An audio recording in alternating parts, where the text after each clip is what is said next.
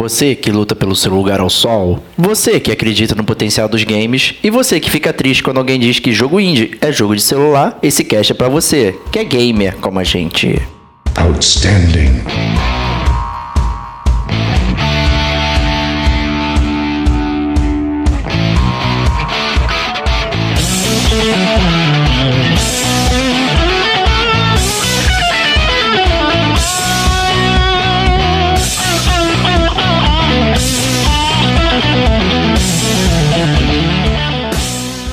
Diego Ferreira, Pô, fazer o desenho assim é realmente um trabalho extra que, na boa, compensa.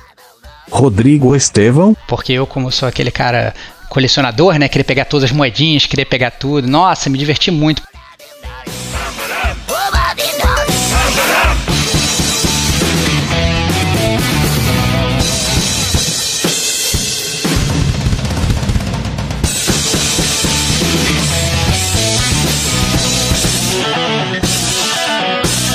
Este é o Gamer como a gente.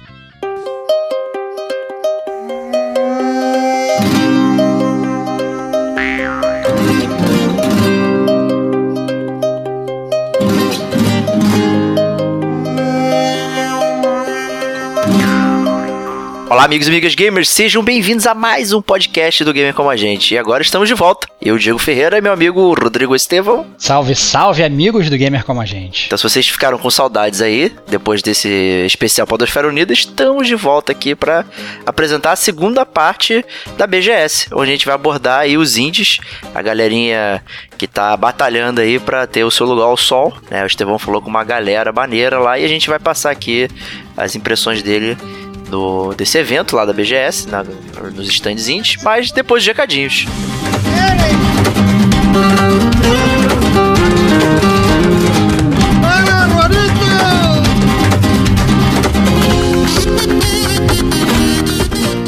E aí, Estevox, o que tem de recadinho pra galera, cara? Cara, recado, principal recadinho é pedir pra vocês continuarem com esse engajamento maravilhoso, mandando e-mails e recados pra gente. Porque é uma coisa que a gente ama. A gente adora responder os e-mails, a gente adora é, escutar o que vocês estão pensando, mesmo que vocês estejam pensando que vocês odeiam a gente. Então, a gente adora responder hate e-mail e tal. O Diego vira a mesa, fica irritadinho, eu me divirto com isso. Ah, mentira Então, isso! Como mentira, cara? Que isso? Tá querendo ocultar agora só porque tá ao vivo? É isso? Não, claro que não. Não, não, que absurdo, cara. Mas assim, continue enviando seus recadinhos, é, é, enviem suas mensagens é, de amor, é, recadinhos de festa junina, pombos correio, que a gente obviamente lê aqui e a gente agradece de todo o coração. Com certeza. Primeiro recadinho é do Gujorne. Ele deixou lá o comentário no Facebook. Falou que você ficou ao lado do Kojima e nem tirou uma foto. Te chamou de lerdo. É, cara, eu sou, sou lerdo, cara, mas assim, só pra salientar que nós. Eu não tirei realmente uma, uma, uma foto ao lado do Kojima, mas, entretanto, eu tirei várias fotos da BGS. Essas fotos elas vão ainda pra um post que vai vir em breve pro Gamer Como a Gente. Então, preparem-se, porque vocês vão ver todo esse acervo infindável de fotos maravilhosas tiradas com o meu iPhone, já que eu não tenho dinheiro pra ter uma máquina poderosíssima. Provavelmente é melhor que algumas máquinas aí por aí, né? Então já. Ah, provável, verdade, verdade, verdade. Já vale. Afinal, computadores manuais, esses celulares de hoje, né? É isso aí. E quem apareceu pra- também aí, deixou um e-mail pra gente, foi o Runizes, nosso grande ouvinte aí, e falou o seguinte: Olá, caros amigos Diego e Estevão. Queria elogiar essa maravilhosa cobertura do Gamer com a gente sobre a BGS 2017, que só me fez ficar com mais vontade ainda de ir para esse evento. E inclusive já separei um porquinho com o nome da BGS 2018. E com certeza estarei lá. Espero conhecer vocês pessoalmente para agradecer por esse maravilhoso podcast, que é páreo com qualquer um desta podosfera. Realmente estão de parabéns, valeu. Pô, excelente, tô muito ansioso, Ronizes, que você vá com a- comigo na BGS, cara, porque o Diego me abandona. Não, então, jamais, cara. Então, por favor, Ronizes, eu quero que você esteja lá, cara, seja um fiel escudeiro, cara, e a gente vai enfrentar esses perigos juntos, cara. Mas... Os perigos da grande fila, né? É, exatamente, cara, exatamente. Vamos lá ficar esperneando na fila, pedindo pra furar a fila que nem outros veículos de imprensa fazem, cara. Que isso, cara. que ataque. Mas, e... mas é isso aí, é isso aí. Eu acho que é, a ideia é essa, gente. É, façam que nem o Roniz, juntem seu dinheirinho pra ir na BGS, porque a gente tem que, né, como a gente chegou a falar no outro podcast, a gente tem uma feira desse tamanho no Brasil, a gente tem que valorizar, entendeu? É, tem, que, tem que ir, tem que ter presença massiva, porque quanto mais a gente vai, mais os, as pessoas que fazem a feira veem que está tendo audiência e mais a feira cresce. Então a feira, na verdade, ela é feita pela audiência. Então se a galera não for, a feira daqui a pouco vai morrendo. Então é, é, eu acho que esse aumento crescente da BGS mostra realmente que os gamers brasileiros estão ávidos por videogame, por consumir videogame aqui no Brasil. E então fica aí esse incentivo do, do gamer como a gente aí, a que todo mundo faça uma poupancinha, entendeu? Põe aí uns 10 reais por mês, porque com certeza se você fizer só 10 reais por mês, daqui a um ano você vai conseguir na BGS. Então é isso aí. Isso aí, com certeza, né? E até aproveitando, né, que eu acho que talvez esse tenha sido a BGS que tenha tido o maior número de presenças ilustres, né, internacionais e, tá, e tal, né? Então, quanto mais, mais pessoas forem à feira, mais, mais o mercado vai ver isso também, né? Uhum, exatamente, exatamente. É um, é um, grande investimento que a gente faz na, na gente, né? No, na gente Brasil, eu diria, né? Não é um investimento pessoa física, mas é um investimento no país. Então, pô, vamos, vamos, né? Se a gente já tá se ferrando tanto aí com política, economia e tal, vamos pelo menos investir em videogame que a gente, a gente fica bem. Isso aí. E tivemos também um amigo ilustre aqui que deixou um comentário no, no post do, do DLC 27 da Podosfera Unida, que foi o nosso amigo Davi, lá do do, do México, né? É isso, Davi Quirrano, cara. Um grande, é, cara, um grande amigo, cara. O cara mora no meu coração. É, eu sempre falava, fala pra ele que eu tô com, com, com saudade dele e tal, né? Trabalhava com ele. E ele achava que saudade queria dizer saludos. Ah. Então ele achava que eu tava mandando, tipo, um, um oi pra ele, é, um saudações e tal, não sei o que. E na verdade ele não entendia a palavra saudade, cara. Então, é, Davi, meu grande amigo, cara, saudade de você, cara, mesmo que você não entenda essa palavra. é, ele, ele, ele, mandou saudações, na verdade, né? É ele, claro, é claro. Ele é falou assim: não... Mucho ánimo, mis amigos brasileiros desde México. Olha lá, cara, que maneiro, que maneiro. Um grande abraço pro Davi, cara. Muito legal. Cara, ele sempre bacana aí, né? A gente ficava até zoando com ele lá na época do, do The Division, né? É, exatamente, cara. Ele é, é ótima pessoa, cara. O Davi é, é, é, é, gamer como a gente, cara. É internacional, cara. É isso aí, mostrando que o gamer como a gente fura barreiras de, de continentes, fura barreiras de países, entendeu? A gente tá, vai dominar o mundo. E se você quiser, né, Stevox, dizer que está com saudade dele, você fala que te echo de menos, né? Chara é, de menos, né? É, te estranho, cara. Te, te estranho. estranho. É, isso aí, isso aí. Ou aí fica quase texano, né? Que aí é o México americano, né? É, exatamente, exatamente. Mas ó, não fala do Texas lá não, cara. Não, não. Odeio, cara. Tex-Mex lá, aquela comida roubada do, do, do, do, Texas lá, que roubou a comida do México e aí todo mundo fica achando que comida Tex-Mex é comida mexicana. Eles não ficam é. chateados. É, não, não, jamais falaria isso. É, Mas é isso aí de recadinhos, obrigado aí pra galera. Né, continua acessando nosso site, gamercomagente.com. É, tem, tem lá todos os links que vocês precisam: Facebook, Twitter, YouTube, Spotify. Tem os links pro feed. Né, e busquem sempre a gente aí nos principais veículos, né? E principalmente quem usa o iTunes, se puder lá dar as estrelinhas pra gente e tal, isso ajuda bastante. Deixar a sua resenha pro nosso podcast, isso ajuda a gente a aparecer para cada vez mais pessoas né? E a contribuição que o nosso ouvinte pode dar é justamente é, batendo papo com a gente e compartilhando sempre com as pessoas e tal, que isso aumenta ainda mais a comunidade e, obviamente, né? Passeando na nossa lojinha do Game com a gente, nossas forjas, e comprando as camisetinhas também que estão lá esperando por vocês. Eu tenho uma dúvida hum. antes de você finalizar os recadinhos, Gil, que você sempre fala esse negócio de assine nosso feed, cara. Se eu sou um noob de podcast, cara, como eu faço para assinar o feed do Gamer como a gente, cara? Pô, se você é um usuário de iPhone, ele provavelmente já vem com o aplicativo nativo, tipo, chama Podcasts, que é só você abri-lo é, e procurar pelo nosso nome e tem lá assinar. Né? Você vai assinar e você vai receber é, o podcast assim que ele sair. Né? Então você Mas isso um eu não sou, isso eu não sou um usuário de iPhone, cara. não aí tenho você, esse aplicativo. Aí você vai ter que entrar na Google Play lá, Google Store, sei lá, é, eu nunca lembro o nome, e procurar pelos aplicativos de podcast. Né? Tem vários, tem WeCast, Pocket Casts, Podcast Addict né, e tal. E você baixa um desses programas e busca da mesma forma, né? Digita o nosso nome e tal. Na postagem, quem não tem um link pro subscribe on Android, né, lá. Então, quem clicar ali vai ter o link direitinho para assinar também usuários de Android, né? Então, o assinar o feed que é basicamente quer dizer que você sempre vai receber uma notificação quando sair um novo episódio. E se você colocar, por exemplo, para ter o download automático, você não precisa nem se preocupar que vai chegar o episódio, ele vai baixar e você vai sair por aí rindo à toa, é, ouvindo o gamer como a gente. É, isso é muito legal, porque a galera, a gente sempre fala assim, assinar o feed, o cara fala, pô, será que eu vou ter que pagar alguma grana? Não, não, não. Não, não é nada disso, gente. Então, na verdade, você só clica lá, é como se fosse é, que, que nem esses youtubers que falam assim, ah não, dá, dá um like Inscreva-se, né? É, é esse, esse, é o like que você dá na gente, entendeu? Assina o podcast, que você vai é, receber uma notificaçãozinha quando, quando a gente lançar um podcast novo. E se você quiser, você pode até fazer esse download automático, como falou o Diego. Isso aí. E agora a gente vai pro podcast da BGS Parte 2, especial Indies.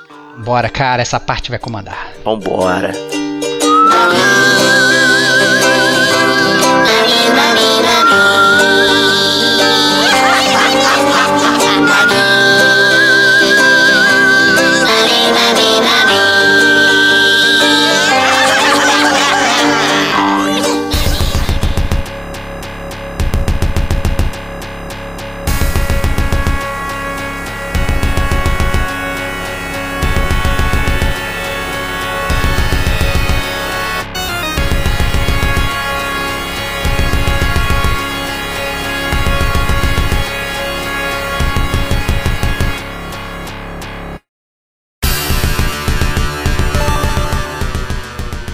Começando a parte 2 da BGS, vamos falar sobre os indies, né? Os indies brasileiros aí, a galerinha que tá tentando o seu lugar ao sol.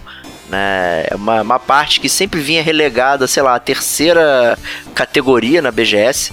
Eu lembro quando eu fui em 2015 e tava até revendo as fotos outro dia, muita tristeza, até o pessoal era muito bacana, mas o stand tava tão afastado, tão longe, tava pior do que a gente na GGRF ali. É isso, cara. Não, mas assim, eu acho que a mudança na, na BGS 2017 foi notável. A área dos indies estava realmente muito grande, estava próxima das áreas principais, não tava, obviamente que não estava ali no meio entre a Microsoft e a Sony, por exemplo. Não, né? sim. Mas, mas mais caro tava, também estar ali. É, exatamente, exatamente. Mas assim, mas estava ali no, no, no fuzuê dos games, né? Tava ali naquela meiuca boa.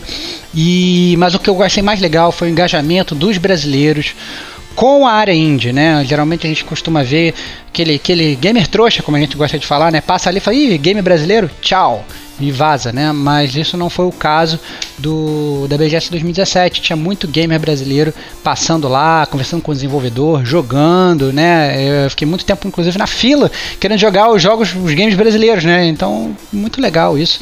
É, como é que funcionou na BGS 2017 esse engajamento todo.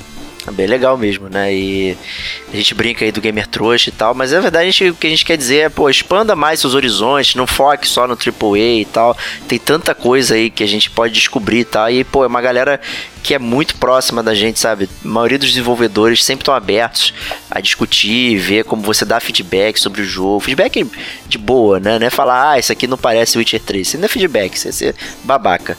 Mas, é... pô, então ajuda o cara a melhorar o jogo, que com certeza ele vai adorar essa ajuda aí. Então é bem legal.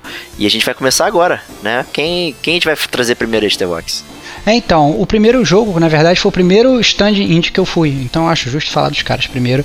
É, que é o stand da empresa do estúdio Flip Flop.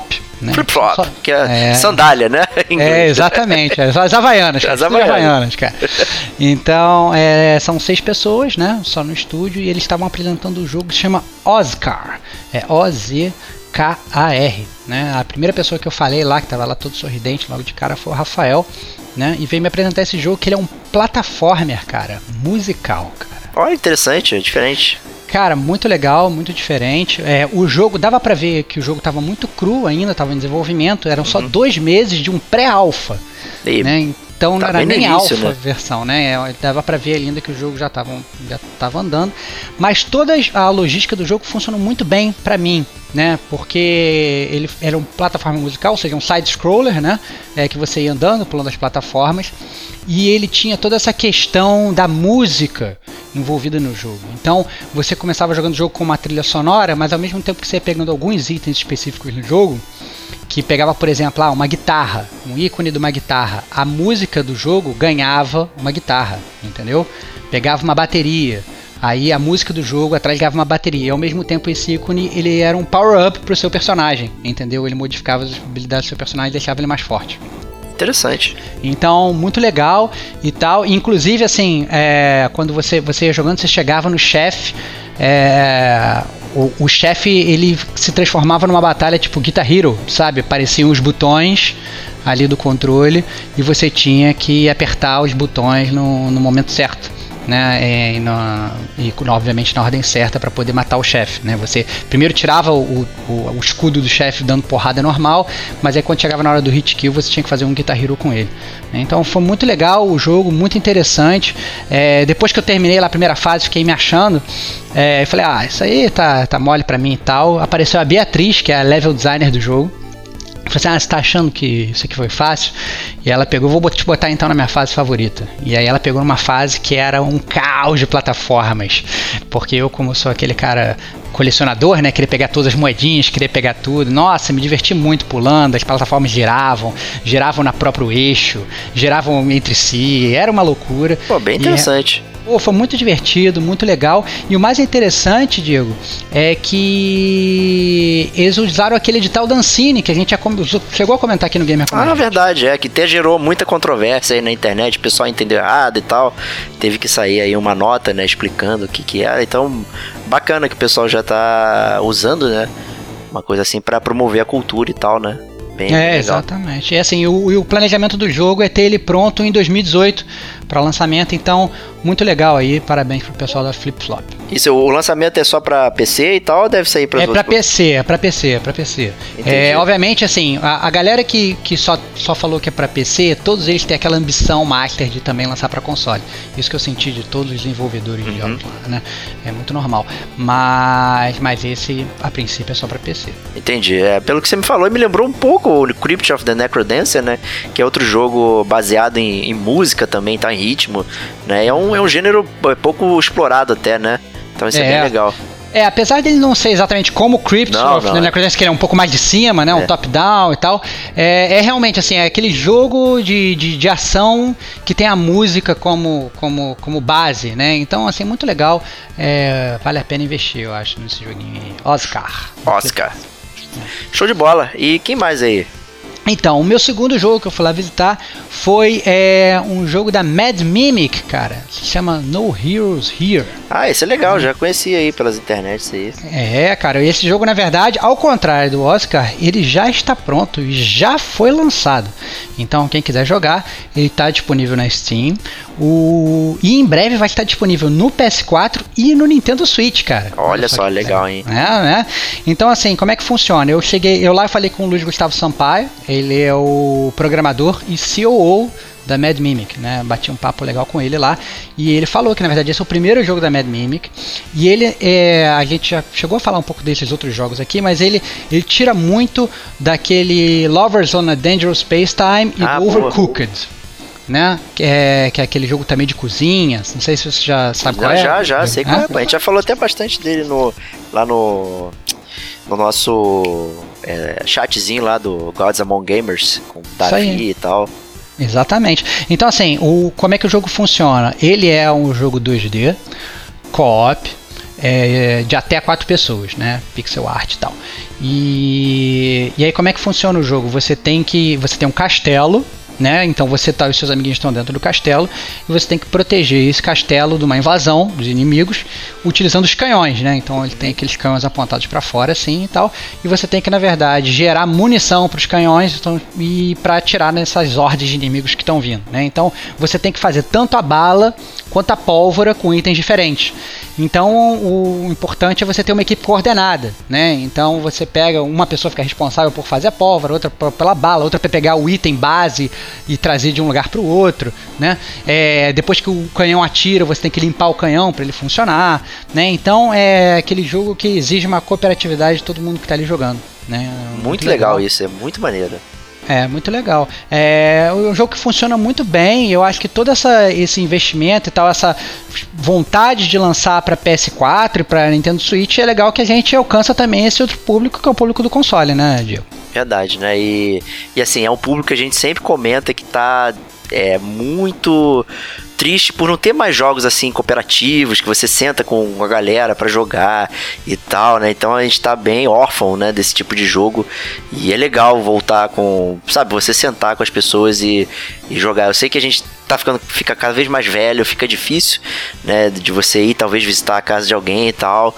É, então por isso que jogar online ainda é uma opção, mas às vezes faz falta, né? Você reúne aquela galera, você quer fazer um couch co-op, sentar ali, se divertir um do lado do outro, né? E falta jogo assim ainda, né? Eu acho que talvez tendo mais jogos a gente vai se organizar mais vezes para poder fazer isso. Então parabéns aí, No Heroes Here. Muito é, bom. Um, um, ponto só sobre o No Heroes Here que eu não falei, quando eu cheguei lá no stand, é, eu dei de cara com a Pri Vitalino, que estava lá jogando o jogo, é, que é um youtuber famosíssimo, muito mais famoso que a gente, é, e que inclusive participou do Gamer Como a Gente 34, nosso podcast Caçadores de Troféu. Então ela tava lá, tava se divertindo pra caramba, e ela que inclusive é, cedeu o lugar gamer dela pra eu ir lá experimentar o jogo. Que então, E ela nem sabia honra. que você era o mestre platinador, né? Uma honra, uma honra, não. Depois eu tive que falar, pô, Pri, a gente já fez um podcast junto, né? Eu, eu te reconheci, mas porque você é uma pessoa famosa, né? Mas você não me conhece. Tal, eu só tenho voz. É, é, só, só tenho voz, você, na verdade, né? É uma estrela e tal. Ela inclusive perguntou por você, cara. Ah, obrigado. É, eu falei que você tava limpando fralda de neném. Ah, sim, tá. eu tô sempre é. fazendo isso. Exatamente. então, prosseguindo na, minha, né, minha jornada indie, né, o próximo jogo que eu fui jogar foi muito interessante, cara. Que ele se chama Zaldin Wrath of the Elementals. Cara, esse jogo ele é produzido pela, pela produtora Aira.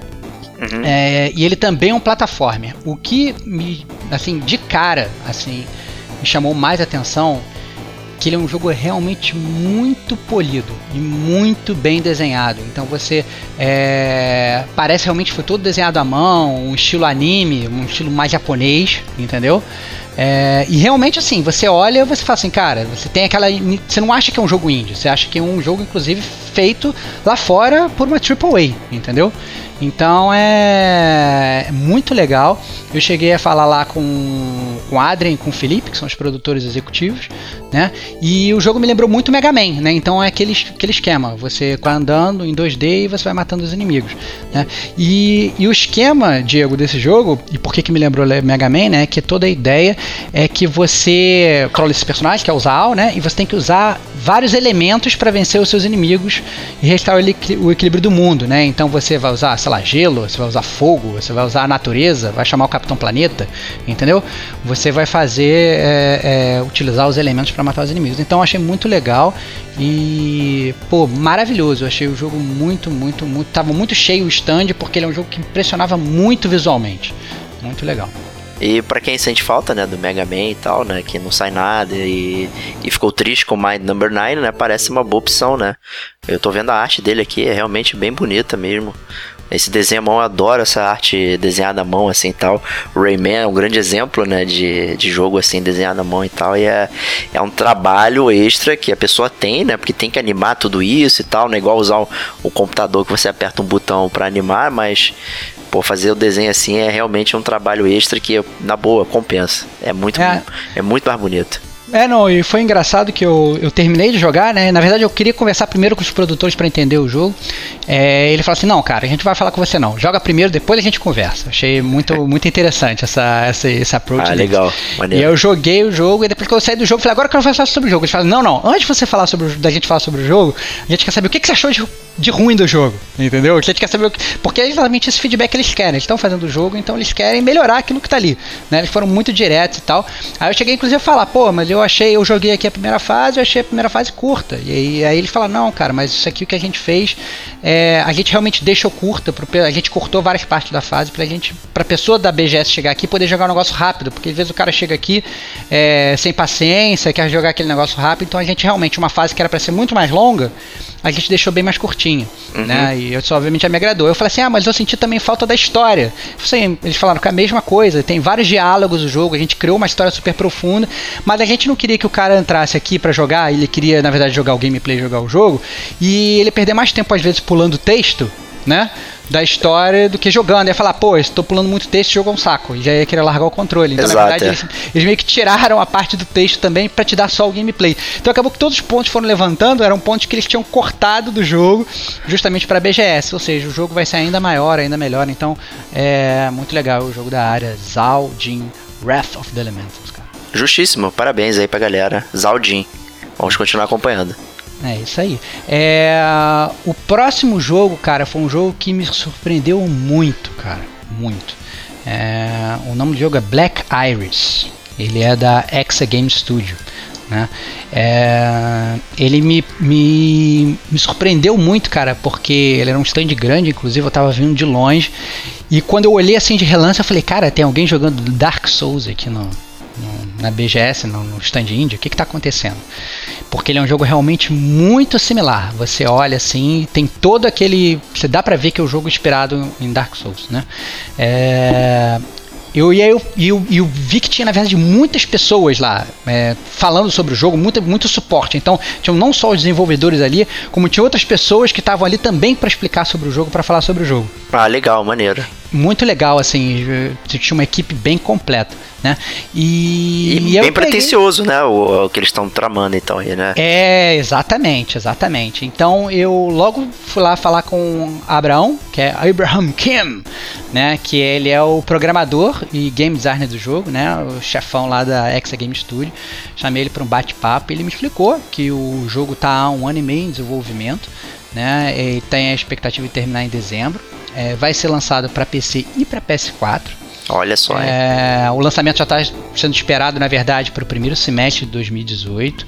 O jogo está sendo desenvolvido no Unreal 4, né? Então não é qualquer, não é qualquer motorzinho gráfico, né? É uma coisa maneira. E a ideia do, do, do Abraão é mostrar, na verdade, cara, que o Brasil ele pode ser um, um polo de games mesmo, né? Ele, ele, ele tava até trocando ideia com ele e ele falou assim, não, tem muita gente aqui que na verdade sonha em trabalhar fora, sonha em trabalhar em, em places lá fora, mas ele acha na verdade que a gente pode realmente se tornar um realmente polo como é a Polônia, né? Lá com, a, com o CD Projekt Red, né? Que não é um, um, um polo de games, mas hoje todo mundo já olha para a Polônia com olhos diferentes. né? Exato, né? Tem uma empresa forte lá e que agrada muito bem os consumidores, inclusive. Exatamente. Sabe o que fazer.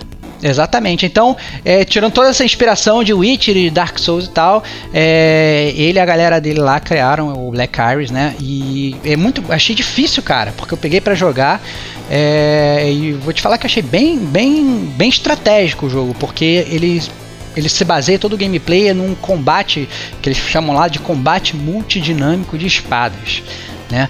Então você vai ter várias espadas que aí você troca num- com, só com um apertar de um botão, né? Um negócio para você realmente trocar de espada várias vezes durante o jogo. E aí você tem que usar a espada certa por um inimigo certo, né? A gente já viu isso mais ou menos no Devil May Cry, que também é uma das inspirações do jogo. O Vagrant Story também tinha isso, né? O, exatamente, o Vagrant Story também tinha isso, muito legal, ótima lembrança, Diego. E aí, na verdade, você muda, é, cada espada tem inclusive um específico. Então, por exemplo, tem uma espada que você vai usar para dar parry, né? Uma espada que você vai mudar o stance do seu personagem e vai transformar, sei lá, o seu ataque mais, mais horizontal, mais vertical.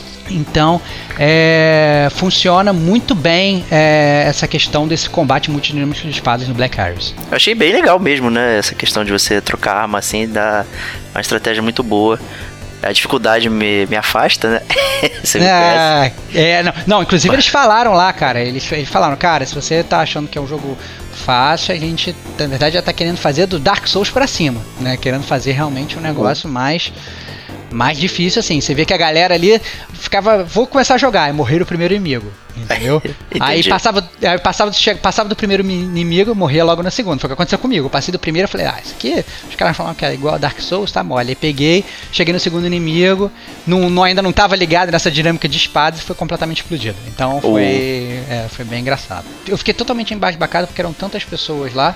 é, falando sobre o jogo e pra eu falar com o cara, eu demo, é, tantas pessoas que eu demorei até chegar até ele, entendeu? Porque tava tendo até entrevista com ele ao vivo, tava, tava showman, o cara. Tava, Então é isso aí, Black Né? Vamos ficar de olho aí nesse desenvolvimento aí que eu, eu, eu realmente não conhecia, não tinha ouvido falar e é bem interessante. Vou botar aqui no meu radar pra acompanhar o desenvolvimento desse jogo aí.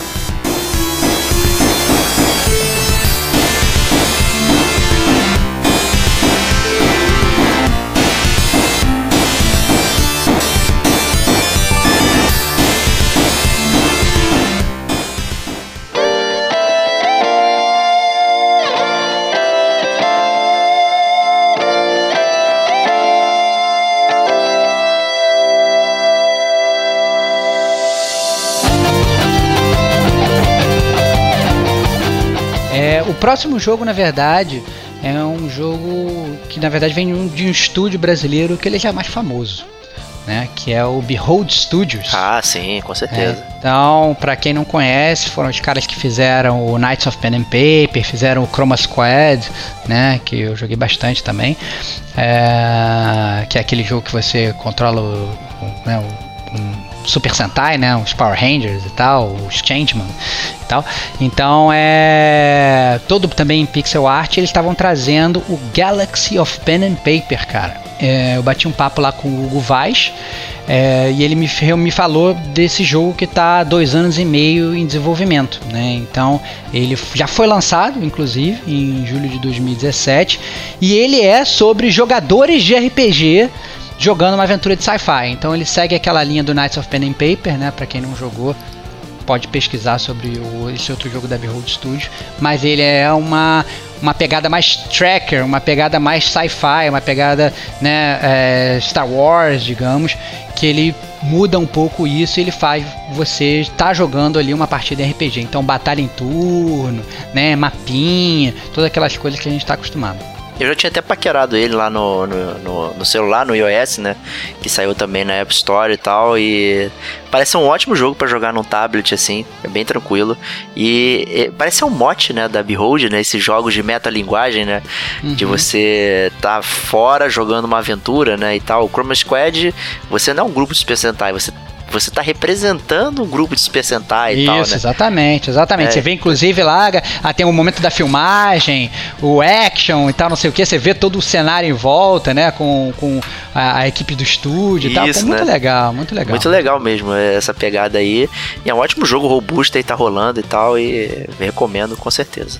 A única coisa que me decepcionou sobre o Galaxy of Pen and Paper é que, inclusive, depois da feira, eu tava juntando material de todos os jogos e tal, tava pegando trailer, e o, e o, Galaxy of Pen and Paper ele é um jogo que ele tem, obviamente, em português, porque ele é um jogo brasileiro, mas ele é um jogo tão comercial, tão comercial que ele tem, né, aquele negócio de voz em inglês também, tem tradução toda para inglês, ele é um jogo localizado não só para o português, mas também para o inglês, né? Então, por exemplo, eu fui procurar um trailer em português para ficar mais amistoso para nossa audiência brasileira e eu não achei trailer em português do Galaxy of Paper, só achei em inglês, né? E aí você é engraçado isso, né? Porque eu entendo perfeitamente o, esse foco da Behold, né, de estar tá, né, focando mais. Obviamente tem muito mais gente que fala inglês no mundo do que português. Né? Mas eu acho legal ter esse, esse carinho. Então fica aí um apelo aí pra Behold, pô, faz um treino em português. Não que a gente não sabe falar inglês, a gente fala e tal, e a gente entende perfeitamente. Mas é legal ter um trailer em português também para cativar o gamer brasileiro. Né? Justíssimo, né? Mas eu, eu também entendo. Né? Isso é muito comum, né? Até, sei lá, o heavy metal brasileiro também é vendido lá para fora, né? São poucas as bandas que tem é, falam em português e cantam em português e tal, é sempre em inglês, enfim, né? É muito comum quando a gente tenta fazer o apio pro mercado lá fora, né? É, a verdade é que se a gente nunca começar a fazer esse apio aqui para dentro, né?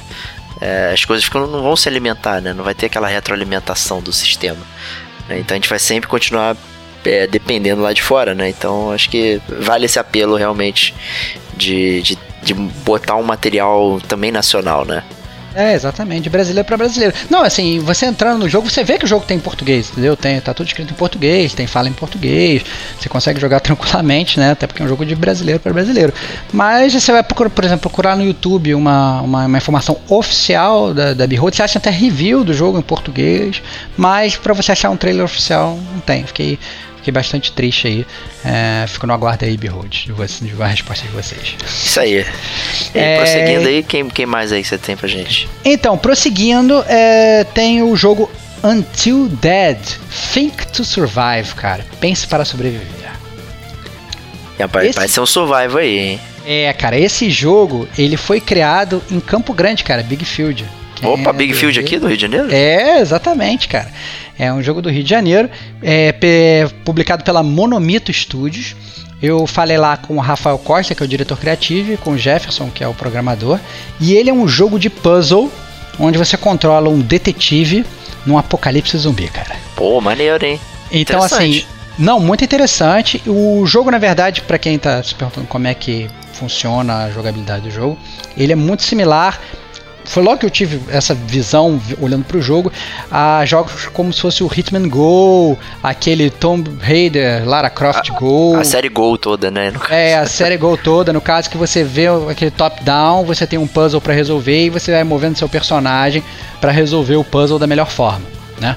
É, o que eu achei muito interessante do jogo é que ele é um jogo todo no ar, né? E aí conversando com, com a galera lá sobre a arte do jogo, eles falaram inclusive que eles tiveram uma inspiração muito grande do Sin City, né? Do Frank Miller, que a gente gosta muito, né, Diego? Verdade, né? Dá pra ver pela arte aqui que tem é, é, aquele destaque na cor vermelha e tal, né? Bem, bem Sin City mesmo, né? É, exatamente. Então, é, e uma coisa legal sobre o jogo é que ele já ganhou um, prim, um prêmio indie em Seattle né? Então ele ganhou o Indie Prize lá. É, até uma premiação em dinheiro, muito legal. Ou seja, já é um jogo que mesmo que eles não, não tenha lançado ainda, ele já está em voga. E em breve aí, a expectativa é janeiro de 2018, ele vai estar tá disponível para iOS e para Google Play, né? Ele vai estar inicialmente como nessa plataforma mobile. Eu achei legal, né? Porque é, parece um take diferente nesse negócio de apocalipse zumbi, né? Porque, na verdade, no, no zumbi é sempre survive, né? E aqui, como você é um detetive, né? Talvez tenha outro tipo de, de, de, teste que você vai passar, né? Não necessariamente ficar só sobrevivendo, né? Você vai ter que descobrir coisas e tal. Então parece uma, uma, uma promessa muito boa de jogo. É, jogando o jogo, inclusive, você tem pistas, cada cenário você tem pistas que você vai coletando. Eu não sei, na verdade, como obviamente joguei a versão beta, como isso vai se instalar na Big Picture, né? Na, uhum. na, na né? Como vai se formatar na história do jogo. Mas eu sei que em cada tela ali você tem pistas escondidas que você pode ir coletando. Obviamente, você, por exemplo, passar de um, de, um, cenário sem coletar as pistas é mais fácil. Então, ver o puzzle, você tem que negócio. Quero resolver o puzzle pegando a pista ou sem pegar a pista. Matando o zumbi ou sem matar o zumbi. Né? Tem algumas formas ali de você resolver cada arena para você conseguir é, fazer um perfect game, digamos, né? Então, ah, legal. muito legal, muito legal assim o jogo. É, o jogo leve, assim, parece aquele jogo que realmente você joga até para passar o tempo, né? Indo de um lugar para o outro, você tá com o teu mobile ali na mão e você vai jogando, resolvendo aqueles puzzles, vendo aquela história legal e num clima super legal, esse clima no ar aí que eles trouxeram, pessoal da Monomid Studios. Maneiro, parabéns aí, galera. E quem mais você falou aí, cara?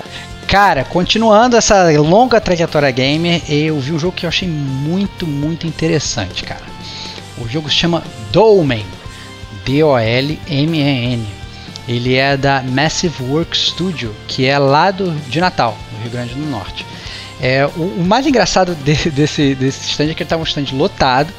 E aí quando eu comecei a conversar com, com os desenvolvedores, eles começaram a brotar do solo. E de repente, quando eu vi, já estava falando com quatro desenvolvedores ao mesmo tempo. Então eu falei com o Pedro Baixo, falei com o Max, falei com o Newton, falei com o Abraão. E todos eles falando sobre o jogo e todos eles empolgadíssimos sobre o jogo. E esse jogo, cara, é um prato cheio para mim, cara, porque esse jogo ele também é inspirado em Dark Souls, com influências fortes de Dead Space, cara. Olha só, hein? Maneiro. Então, assim, ele, ele foi feito por esse time, que é o da Massive Work Studio, e é um time de 20 pessoas. Ele, Pô, já é uma parada mais robusta aí. Né? Exatamente. Né? Eu conversando com a galera ali, é, me pareceu ser o maior time de toda a área indie. E tem uma galera da Massive Work Studio que inclusive trabalhou em Warcraft e no Injustice 2, cara. Olha Ou só, seja, hein? é uma galera gabaritada, não é um, né, muito legal assim. Tem realmente aí uma uma uma bagagem, né? Não é não é pouca coisa, né, Diego? Exato, né? E tô até visitando o site deles aqui, parece que vai rolar um Kickstarter também, né? Exatamente, do... vai rolar um Kickstarter agora em janeiro de 2018. É, depois disso, o jogo ele entra em estágio de Early Access na Steam a partir de abril. E mas a expectativa para os consoles é para 2019. Como é que é o jogo, na verdade? O jogo, você. É, ele tem uma inspiração de Alien, que eu inclusive fiquei trocando ideia sobre o filme com os caras lá e tal. É, você tá num, no, no, espaço, na sua nave, em sono criogênico, né? Dormindo lá congeladinho. Até que de repente você acorda em um planeta hostil e a sua tripulação está desaparecida. E você tem que descobrir tudo que aconteceu ali. Né? Então, um jogo muito dinâmico, um jogo com uma pegada mais difícil E realmente, assim, você olhando, você vê, você vê claramente, você fala assim, não, isso aqui é Dead Space com, com a com Dark Souls. Então você vê toda aquela estrutura de menus, entendeu? E de gameplay muito parecida com, com a do Dark Souls, mas ao mesmo tempo tem toda aquela pegada sci-fi e tal do, do Dead Space. Inclusive você chega é, tem, de, em termos de armas, você não tem só é, arma de combate corpo a corpo, mas você também tem pistola e tal. E o jogo está realmente muito, muito bonito, muito legal. Com, tinha até umas CGs e tal. O trailer também está fantástico. Muito legal aí o Domain da Massive Work Studio. Fiquei interessado né? Vamos acompanhar também, bem interessante. Mais um, né? Com, caminhando de forma robusta aí, né? Já com uma equipe grande e tal, com várias metas, né? Vai, vai entrar no Kickstarter e tal. Pô, então parabéns mesmo a essa galera aí que tá lutando aí para fazer um jogo que parece bem bacana. Eu vou ter medo, é. obviamente. Ah, é, cara, mas... mas... vai jogar, cara. Vai jogar, tem que dar força pro gamer brasileiro, é, né? Dead cara? Space Pô. eu fiquei borrado, né? Mas o me ocorreu aqui agora, né? O Dead Space também tinha um menu em tempo real, né? Não tinha, era, né? tinha, tinha aquele menu em tempo real lá que você não podia parar, se parasse o bicho tava, tava te tomando. Era foda, puta. Era, é tenso. Isso. Eu gosto muito de Dead Space, cara. Fiquei muito triste aí que a que a gente está até comentando no chat paralelo aí que a desenvolvedora fechou o esporte. E. A gente comenta mais no GCG News isso aí. É, isso aí. Vou nem, vou nem queimar essa pauta, não. Aguardem próximo mês aí. Prosseguindo na minha aventura BGS, eu fui lá ver o stand da Among Giants com o game Distortions, cara. Ah, que é, já é um, um orcocu aí da, da, do cenário brasileiro, né? É, exatamente, um All concurso, porque inclusive, conversando lá com a galera, o Distortions, ele tá em desenvolvimento, cara, há nove anos, cara. É. Então, assim, é, não vem me falar que é o Last Guardian brasileiro, não, cara. Não, vou ficar não. chateado com você, cara. Apesar deles falarem que tem influência do Shadow of the Colossus, cara. Olha que interessante. Ah, não, cara. Então, então, assim, mas é muito legal e, na verdade, tava me explicando. Eu falei, cara, mas por que tanto tempo? Que tá acontecendo? E a Marina, que eu bati um papo lá com ela, me explicou. Ela falou assim, cara, esses desenvolvedores, eles do jogo, eles nunca nem trabalhavam com o jogo, eles eram da área de cinema e tal. Então todos eles tinham um trabalho, trabalhavam com cinema, trabalhavam com produção. E à noite só que eles se reuniam para fazer jogo para e para discutir sobre o jogo. E eles também foram ganhadores do edital da Ancine. Né? Ah, legal. Todos os legal. jogos aí é, patrocinados aí pela Ancine. E todo o mote do jogo é, gira em torno de, da frase até onde você iria por uma memória. Né? Quando eles me falaram isso, a Marina me falou isso, eu fiquei bem intrigado, né? Até onde você iria para uma memória, para recuperar sua memória, para guardar uma memória da sua vida? Né? No final das contas, nós somos seres que vivemos sempre né, no, no, presente em direção ao futuro, mas as memórias também fazem parte da gente, né? É, é, constroem quem a gente é hoje. Então, se a gente perde todo esse passado, perde toda essa memória, quem a gente é? Né? A gente perde um pouco da nossa identidade. E a temática do jogo é toda, esse, toda essa. Você controla uma menina é, que tem um violino e você vai passando as fases utilizando seu violino. E tem também toda essa parte de interface musical no jogo, né? Que me lembrou muito, muito, muito o Ocarina of Time. Eu tô muito dentro desse jogo, cara. É, cara, eu imaginei que você tivesse, dentro, cara. cara. Eu imaginei que você tivesse, sim. E o mais legal é que falando com eles, eles me explicaram que assim, você tem o seu violino e aí você tem várias habilidades musicais.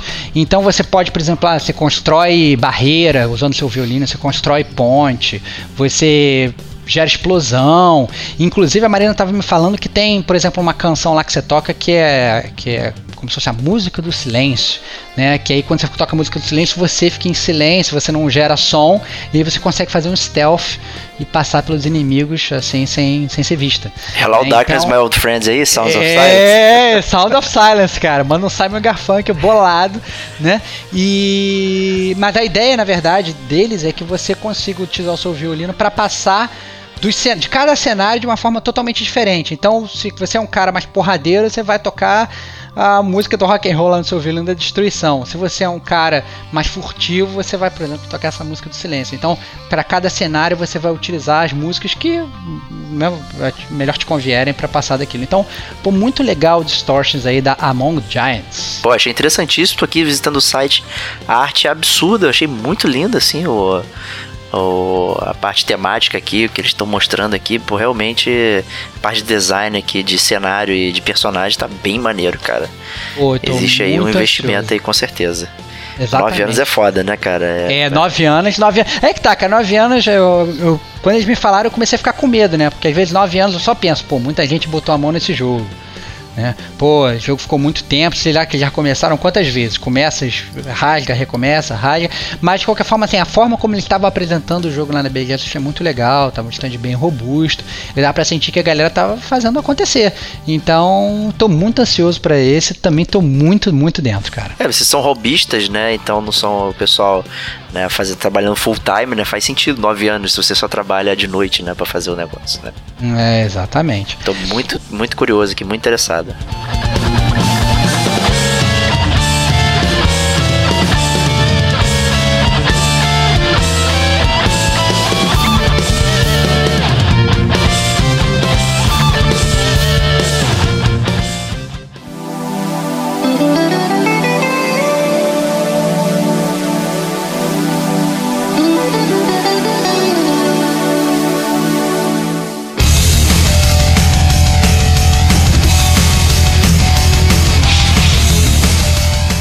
Cara, outro jogo que eu também fiquei muito curioso, que foi muito engraçado esse, na verdade, foi Trajes Fatais. Trajes Fatais é demais, né, cara? É, cara, da Onanin Studios, cara. O mais legal da Trajes Fatais, cara, é que eu tava eu parei lá, e o Trajes Fatais é um jogo de luta, né?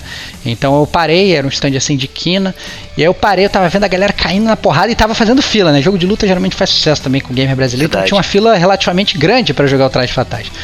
E aí eu peguei, eu parei assim, de braço cruzado assim, e fiquei ele mandando ali aquele papagaio de pirata, né? Vendo por cima dos ombros dos caras que estavam jogando, né?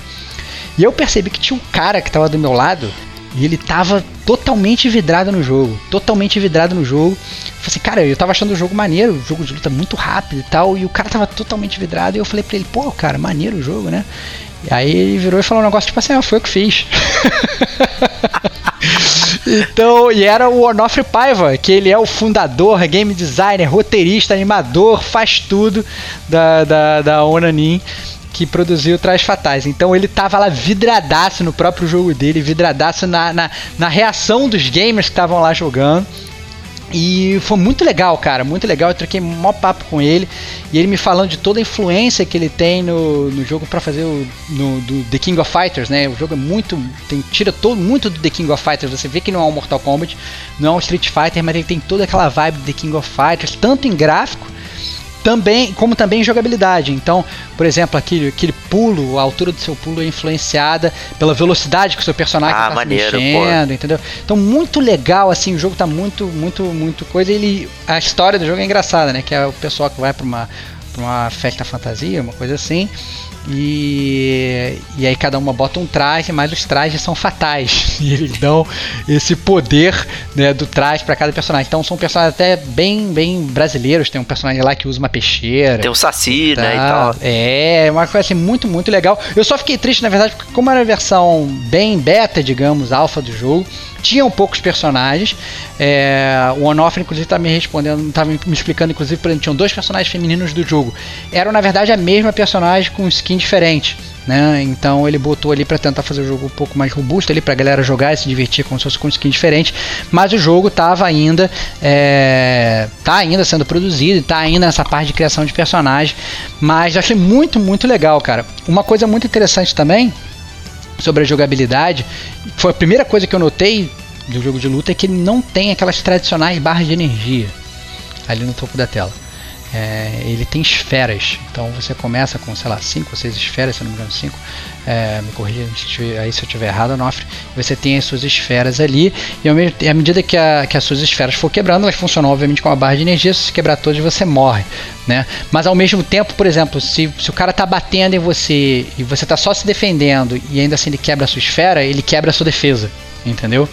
Então gera uma dinâmica mais interessante do que só uma barrinha de energia. Muito, muito legal. Muito o legal. Fatais. Muito legal. E não é fácil fazer jogo de luta, né? Pra ficar equilibrado, balanceado e tal. É, é uma vertente que pouca gente envereda, né?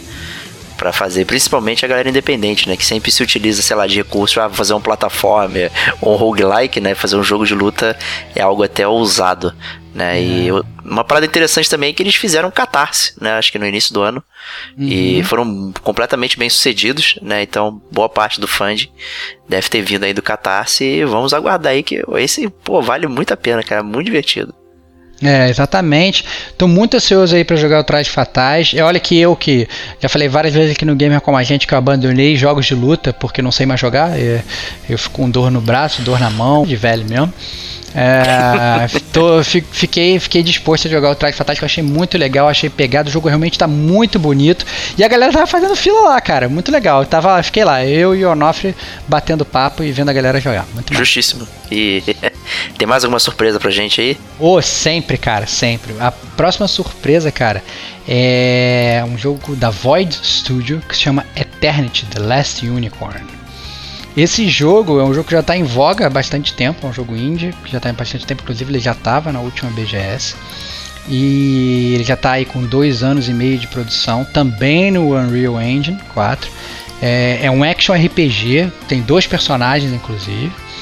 E eu bati um papo lá com o Luiz, que ele é o diretor de level design. Pô, bati um papo longo com ele, tempo, ele me explicando todas as dungeons do jogo, como é que elas são autocontidas, mas ao mesmo tempo você, você consegue, você vai se movimentando livremente, mas depois, por exemplo, você vai para uma outra dungeon, você pega um poder, você volta para aquela dungeon antiga para liberar uma área dela, né? Que é coisa que a gente muito comum em RPG e é um tipo de gameplay que eu gosto muito. Bem legal. E eu tô, tô até aqui na página deles na, na, na, na Sony né? Vai sair pra PS4 então, né? Vai sair, cara. Vai, ó, os caras estão ambiciosos. Vai sair pra PC, pra PS4 e pra Xbox One. E aí no ato eu perguntei pra ele, assim, cara, mas é, como é que você arranjou dinheiro para desenvolver esse jogo? Como é que vocês fizeram o funding desse jogo? Como é que vocês é, né, conseguiram isso? E aí você vê muitos desses jogos que a gente falou, né? Às vezes eles foram fundados por Kickstarter, pelo Catarse, como você falou e tal. E esse cara, o Luiz, ele falou uma coisa muito pra mim. Ele falou assim, cara, eu não acredito em crowdfunding no Brasil. Eu acho que crowdfunding no Brasil é um fracasso. Eu falei, Pô, mas então como é que você fez pra, pra, né, pra você conseguir ter recursos para fazer o teu jogo? Falou assim, cara, a gente fez uma, uma estratégia meio audaz. A gente foi para E3 de 2017 e a gente chegou lá e começou a bater papo com um milhão de desenvolvedores e vendeu o nosso jogo. Então eles começaram a vender jogo pros publishers lá de fora. Olha e só, aí, hein? E aí, cara, veio um publisher russo e falou, acreditou nos caras e falou assim: cara, a gente vai ajudar vocês a fazer esse jogo. E inclusive começou a distribuir, a, a sharear com eles lá todos os contatos, né? Então aí foi aí que eu acho que eles conseguiram contato com a Microsoft, contato com a Sony, entendeu? Para realmente fazer esse lançamento super robusto do Eternity. Então, pô, muito, muito legal, uma estratégia completamente diferente do que a gente está acostumado a ver aqui no Brasil. Verdade, né? né? E ele foi buscar lá fora, né? Foi buscar lá fora, foi buscar lá fora. Porque ele falou assim, cara, aqui no Brasil, por mais que a gente saiba que tem muita gente que quer investir, o que a galera quer investir muitas vezes não é suficiente para para dar os recursos para fazer o jogo. E esse é então, é, mais, é mais um projeto ambicioso também, né?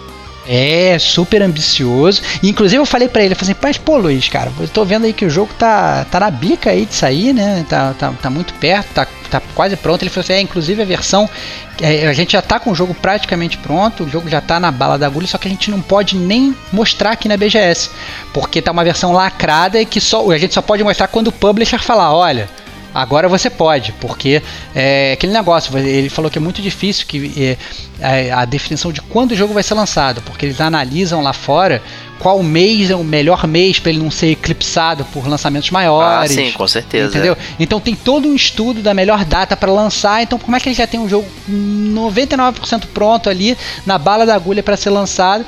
Eles não podem nem mostrar, porque está sendo ele guardar sete chaves. Então ele falava assim, cara, é, esse jogo aqui é, é, é essa versão que você está vendo é você está analisando esse gráfico aqui, está achando já o gráfico bom, você não imagina como é que vai estar tá depois, né? Pô, então, expertise isso aí, hein? É, cara, pô, muito legal é, o papo que eu tive com o Luiz lá sobre Eternity. E aí, eu tava falando com ele sobre Eternity, eu falei assim, pô, cara, e eu perguntei pra ele, mas e aí, cara, depois do Eternity aí, vocês, o que vocês vão fazer e tal? Assim, cara, a gente está analisando já, já futuros projetos, a gente já está pensando no próximo jogo e por isso que a gente trouxe para cá também o Valiant. Falei, pô, mas o que é o Valiant? E o Valiant, na verdade, é um negócio que eles fizeram tipo em semanas, literalmente antes da BGS, só para ver se a galera jogando ia curtir o jogo. Né? Então nem é um jogo de verdade ainda, é um jogo que você controla dois anjos, na verdade você seleciona, né? Tem um anjo, um arcanjo e tal, não sei o quê. E ele tava, na verdade, mostrando ali o jogo, e o jogo tava lindíssimo, cara, lindíssimo. Inclusive, parecia, inclusive, mais lindo do que o próprio Eternity. Eu até falei pra ele, cara, como assim, cara? Você fez um jogo duas semanas e o jogo tá absurdo e tá melhor. Falei, não, cara, esse é o problema. Porque a gente, já com toda a expertise que a gente tinha no Eternity, a gente já começou a rapidamente conseguiu fazer esse, esse Valiant aqui para mostrar para vocês. E, e o Eternity, como eu, tô falando, como eu já acabei de falar aqui, não é a versão final. Então, aí que eu pude ver, inclusive, o impacto gráfico, a qualidade gráfica que eles estão trazendo. Então, muito legal ali. Ele estava falando também que a, a recepção do Valiant estava sendo maravilhosa ali na BGS. E estava realmente muito boa. A fila do Eternity estava tão grande que eu nem parei para jogar, eu só fiquei realmente de butuca. Mas o Valiant eu joguei, achei muito legal também e tal. Tem um visual muito legal. As asas do, do, dos anjos brilham, são tão branco, aquele branco tão claro que chega até brilhar, não. sabe? Pô, muito legal, muito bonito aí o jogo, os dois jogos aí da Void Studio. Maneiro, bem legal. O e o que mais aí?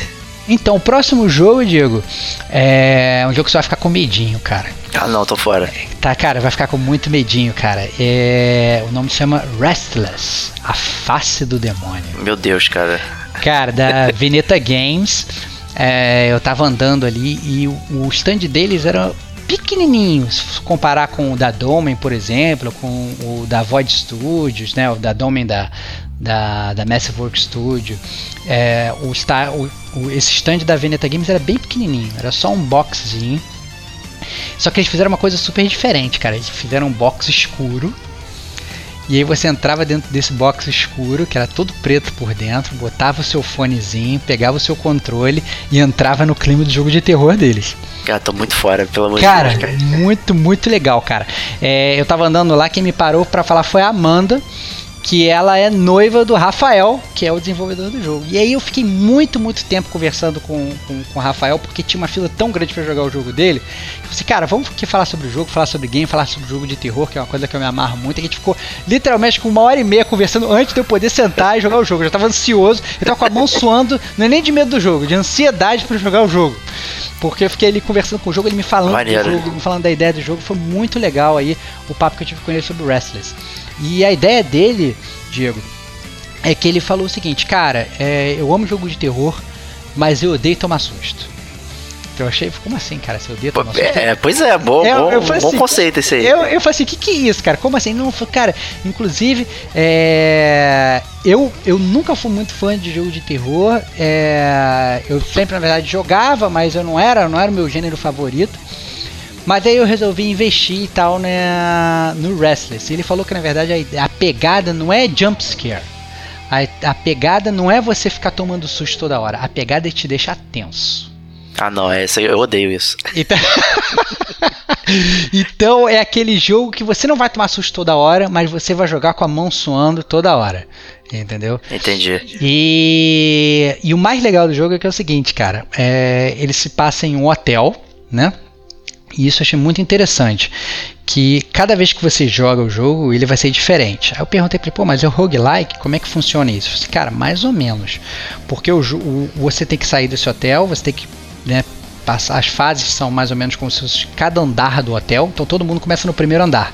Uhum. E aí tem vários puzzles naquele andar. E a forma como você resolve os puzzles, ela te leva para um andar diferente do hotel.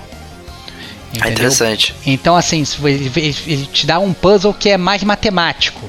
Aí ele viu que você tá bem em matemática, ele vai te jogar para outros andares, de que, que, você vai resolver outros puzzles de outra forma, ou ele vai aumentar a dificuldade dos puzzles de matemática nos próximos. Então, ele vai ele é um jogo procedural, mas é que ele vai se montando à medida que você vai realizando o jogo no ponto A. O ponto B ele é feito com base no ponto A, entendeu? Interessante, bem legal, hein? Pô, muito legal. É, ele falou que inclusive o jogo ele saiu de um projeto de conclusão de curso. Então Olha só, galera, eles concluíram, eles concluíram e tal. E eles iam abandonar aquilo, não, fizemos isso aqui, o jogo é esse, mas os professores ficaram malucos. Falaram assim, não, tá maluco? Entendeu? Você fez essa obra de arte aqui, tu vai abandonar? Não, pô, a gente quer jogar. Faz entendeu? isso aí. Pô, cara, muito, muito legal. É, é, a forma como, como o jogo tá, tá, sendo estruturado. Eu fui jogar, eu fiquei tenso jogando. Ah, olha só, hein? Pô, cara, foi maneiríssimo, cara. Foi maneiríssimo. A, a, mesmo assim, estando ali na, na BGF, que realmente tem muito falatório ali do lado, então mesmo com fone ali, você escuta muito som externo. Foi um jogo que, que, que me deixou tenso jogando, cara. Que você começa assim na, na, na no jogo, você tá em casa e aí a sua filha te acorda, fala assim, papai, tem um monstro no meu armário. Tô fora, cara, tô fora. Caraca, e aí, cara, você vai com a luz do seu celular e tal, seguindo a sua filha no teu, na tua casa e tal, escura e tal, vai lá, entra no quarto dela, entra dentro do armário. E aí, eu não quero nem contar, cara, porque Não. inclusive se você entrar no beta deles, lá no site deles, tem o beta disponível pra jogar, o jogo que eu joguei na BGS, pô, muito, muito maneiro. Ah, Recomendo aí, cara, Restless, a face do demônio. Muito, Show de bola. Parabéns aí, pessoal, cara. Vinheta Games aí, bem legal. É, deixa eu fazer uma Veneta, pausa cara, aqui. Veneta, cara. Vinheta, eu falei vinheta, eu li vinheta, não sei porquê. Veneta Games. Prosseguindo aí, que mais aí? Eu já tô lotado de surpresa aqui, cara. Essa Cara, galera tá da pesada. Cara, né? minha, minha, minha saga tá terminando, cara, mas o próximo eu acho que você vai estar se bobear mais dentro que todos os outros, cara. Vamos ver, hein? O próximo jogo, cara, ele chama White Lie, cara. Mentira, White. branca. Opa. É o jogo da Ambis Studio. É, eu bati um papo muito legal com o Augusto Garcia, com o Caio e com a Cíntia. É, estavam lá no estúdio e ele é um jogo que é muito teu estilo, Diego. Ele é um jogo introspectivo sobre um coelho que perdeu a sua dona. Então você controla um coelho, você tem que encontrar a sua dona. E ele segue muito é, aquela pegada de Walking Simulator, aquele jogo da Edith Finch que você estava me falando que jogou recentemente. Então é muito legal e um jogo muito. Eu acho que foi disparado, se você considerar todos os jogos que eu já falei para da E3 de, dos jogos indies, e foi um jogo que me pareceu o seu jogo mais artístico da, desses jogos indies. Então você via que eles tiveram um apreço muito, muito grande com a arte do jogo, com a música do jogo, né? O gameplay não é aquele gameplay desafiador que você vai morrer milhões de vezes, não. Pelo contrário, né? É, o ideal é apreciar a jornada ali. E eles também fizeram a catarse aí de financiamento. Muito legal aí que você, você, você controlando assim o coelho, por exemplo, no demo lá que eu joguei, é, uma das partes lá do demo, você reescreve a história de um livro que a sua dona leu pra você. Pô, né? Então, maneiro. pô, muito legal, cara, e realmente um jogo muito bonito. E ele parece assim, é, é, o visual do jogo, à medida que você vai andando, muda. Parece nessa parte do livro, parece que você vai virando as páginas do livro, entendeu? Então parece que é tudo feito de papel, sabe? O cenário é feito de papel, a- você é, vai andando num riacho, o riacho é feito de papel, todo 2D bonitinho. Pô, muito, muito legal o, o jogo da White Lion Biz Studio. Cara, eu achei lindo aqui, cara. Realmente é, parece o tipo de coisa que, que eu gosto mesmo. E, cara, vamos ajudar aí o pessoal do, do White Lie aí, porque o Catarse ainda falta muito, só, só atingiu 6% da meta.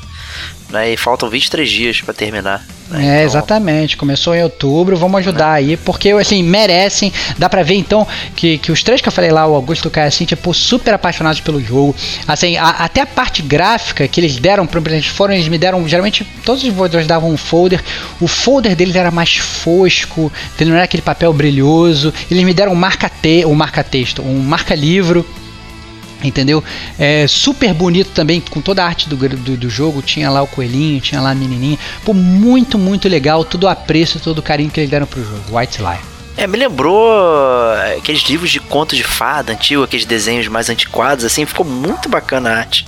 É, Achei bem legal, cara. Tem, um- tem um esmero aqui diferente. É, exatamente. Você vê que é- eles foram por uma pegada diferente. Eles foram mais é, por uma parte artística que também está muito em voga hoje, né? Mas eles saíram, acho que, desse ponto comum dos indies da BGS. Então, muito, muito legal. Justíssima. Pô, parabéns aí, tô bolado. É, o próximo que você vai ficar bolado também, e esse eu acho que você também, infelizmente, você vai ficar fora, mas por medinho. É, ele se chama Karma. Tem muito K- terror aí, pelo visto, hein? É, cara, esse, esse, esse é terror e é terror bom, cara. É o Karma com K-H-A-R-M-A. Ele é da Dream Inside. É, eu bati um papo lá com o Marcinho Manga, muito, muito gente fina. É, e a temática do jogo é também primeira pessoa, também terror, também tensão. Ele também falou que não é muito fã de jumpscare, o, o estilo do jogo é para deixar tenso, né?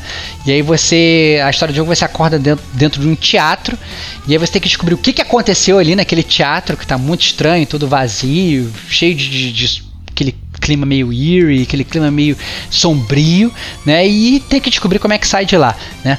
A dinâmica mais legal que eu achei do Karma, Diego, é que tem uma dinâmica de vela, cara. De vela? Usar vela, vela mesmo? Exatamente, cara. É tudo escuro. E aí você tem a vela e à medida que você vai andando, a sua vela vai apagando, né? Pô, é, bizarro. É, o demo que eu joguei lá, é, ele falou assim, cara, a dinâmica ainda não está implementada, porque é o, tipo, é o alfa, o beta e tal, o primeirão. Então, mas quando você estiver jogando o jogo, você tá aí com uma vela infinita e isso não vai acontecer no jogo principal. Você vai ter uma, uma vela que vai estar tá derretendo. Então você não só tem que ter preocupação com a sua vela, né? Obviamente você vai coletando velas ao longo do jogo, como também ter fósforos. Hum. Porque não adianta você ter um milhão de velas se você não pode acender é, elas, né? Então você tem que ter os fósforos, você tem que ter as velas e ao mesmo tempo você tem que saber também como usar, porque às vezes você tem que é bom você deixar uma vela acesa no chão para marcar aonde você já foi, marcar o seu caminho, porque senão um breu completo, entendeu? Pô, muito legal o clima aí do Karma da Dream Inside. Me lembrou muito aquele jogo é, White Knight que eu tinha uhum. jogado acho que uns dois anos atrás aí. Que é aquele detetive no ar também, que a mecânica principal era ele acender um fósforo. Uhum. Né, para se guiar dentro da casa e tal. Né? Ele tem vários problemas, mas essa parte da estética era bem interessante de você usar uma fonte de luz específica para se guiar. Eu, eu, é, é, bem, é bem interessante, eu, eu curto muito. É muito legal. É, e terminando aí a minha grande jornada pelos indies, é, eu vou terminar com Valgard, cara, e a Armadura de Aquiles. Olha que nome maneiro. É maneiro. É, ele é um jogo arcade Shoot 'em Up, cara, que era um jogo, é um estilo de jogo que eu não via há muito tempo, cara. Não sei se você lembra aquele jogo de arcade de fliperama que a gente jogava antigamente, Sim, de navezinha, né? Que a tela jogo ia... de navinha, né? É, jogo de navinha tradicional, que a tela vai andando assim para cima, né? E você controlava aquelas navinhas, os inimigos vinham vindo e você tinha aquela mobilidade na tela inteira enquanto a tela subia, que desviar dos tiros dos inimigos e ao mesmo tempo ir matando eles com o seu tiro. Pegava os power-ups, o seu tiro mudava, né? Mas obviamente nesse jogo aqui é, você não controla navinhas, você controla guerreiros. Então, muito legal, muito legal esse top-down shoot 'em up, né? Eles, é, falei com o Eduardo, é, o jogo é da Revolver Studios, muito, muito legal. E eles criaram uma coisa que eu achei muito legal no jogo também, cara, que você tem um botão de defesa no jogo, que se você apertar no botão no momento certo, em que no momento que o tiro vai te acertar, você não só não morre, como você deixa todos os inimigos em câmera lenta. Olha só, legal. Então aí você consegue, você dá aquela, aquela escapada e ainda fica mais fácil você dar aquele hit kill nos inimigos. Então, pô, muito, muito legal. É, joguei toda a primeira fase, cheguei no, no, no chefe da primeira fase e morri. Fiquei triste pra caramba. mas, mas foi super, super legal, muito desafiador e bem arcade mesmo. É um tipo de jogo que é, eu gosto muito de jogar, que é aquele jogo que, que é, te desafia, mas ao mesmo tempo você fala assim, ah, não, vou jogar só uma fase aqui, as fases não demoram muito, né? E, e ele me contou, na verdade, vai, vai, vai contar toda a trajetória do guerreiro e tal. Então foi me falando sobre os cenários, né? Vai pra floresta, e depois vai pra montanha, e depois vai pra mina, né? Bem estilo Senhor dos Anéis, sabe? Aquela, aquela é, história mais épica e tal, não sei o que. E então muito, muito legal Valgard e armadura de Aquiles. Me lembrou muito, tava vendo o vídeo aqui, é, o Max, que era um dos meus jogos preferidos lá da 1090, que é justamente você ir ascendendo verticalmente, atirando nos inimigos e tal, que é lá do comando também, acho que de 80 e pouco, né? Que é um estilo de jogo que basicamente morreu, né? É, exatamente. Eu, eu tava inclusive falando isso com ele, eu falei assim com, com, com o Eduardo, falei, porra, Eduardo, é, esse jogo ele tem um apelo muito grande para mim, e para você, né? Nós dois somos velhos, cara. E, e como é que tá, tá, tá essa recepção? Cara, a recepção tá sendo maravilhosa. É, tem inclusive um, um, grupo de crianças que eles vão correr, eles vão correr na BGS, eles vão um stand grande, mas entre um stand e outro eles sempre voltam aqui para jogar a fase do jogo de novo, né? Ou seja, a galera mais jovem tá realmente curtindo também esse estilo de jogo, que é um estilo de jogo que se perdeu, como você falou, né? Então, Verdade. muito legal aí é, esse shoot'em up. Pô, legal, vamos ficar atento aí que eu gostei. Gostei. É muito bom jogar de dois esse tipo de jogo. É divertidíssimo, cara, divertidíssimo.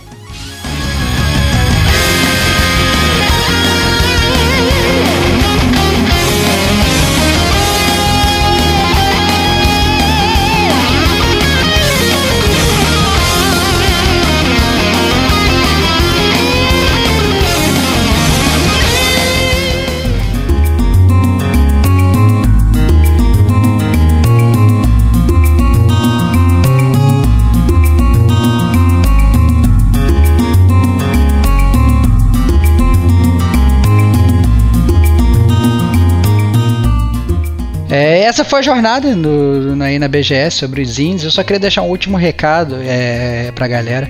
Parabéns para vocês aí, desenvolvedores. É, muito, muito legal. É, eu achei é, toda a paixão com que vocês lidam com os videogames e com os jogos que vocês estão criando é motivadora. Né? É, é, dá vontade. Na verdade, eu fiquei mais de um dia, eu fiquei um dia inteiro lá nos indies. Depois, no dia seguinte, eu voltei eu fiquei mais da metade de um dia lá de novo, batendo papo com muita gente. É, e se você, na verdade, eu queria deixar um recado aí para os desenvolvedores indies. Se a gente falou do seu jogo aqui, você quer, na verdade, bater mais um papo com a gente, fazer um cast especial sobre o seu jogo, contar suas, eh, suas motivações para fazer o jogo. Se você achou que eu falei besteira sobre o seu jogo, pelo amor de Deus, vem puxar a gente, puxar a orelha da gente aqui ao vivo, a gente vai se amarrar, fazer um cast especial do jogo de vocês. Ou pior ainda, se eu fui lá, fiz toda essa cobertura desses jogos, eu não falei do seu jogo, pô, vem puxar o nosso pé, que a gente tá ansioso para falar sobre o seu jogo também, porque eu acho que é papel do gamer como a gente dar essa força para os desenvolvedores brasileiros. Isso aí, justíssimo. O melhor recado não poderia dar.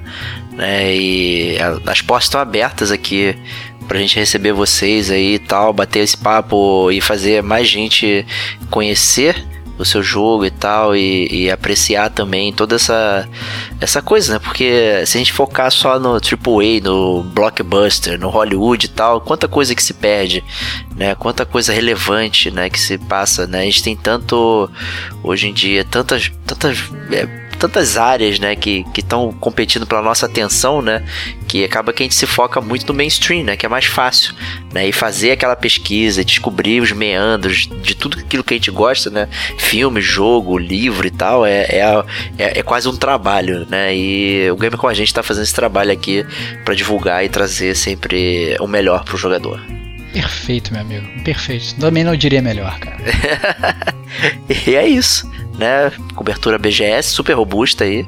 Parabéns ao nosso intrépido repórter aí, Rodrigão. Cara, Muito tô obrigado. ansioso pela próxima já, cara. Tô ansioso. Nem precisa me agradecer, cara. Foi um prazer inenarrável. Isso aí. E a gente se vê na próxima semana com mais um podcast do Gamer com a gente. E um grande abraço. E até lá.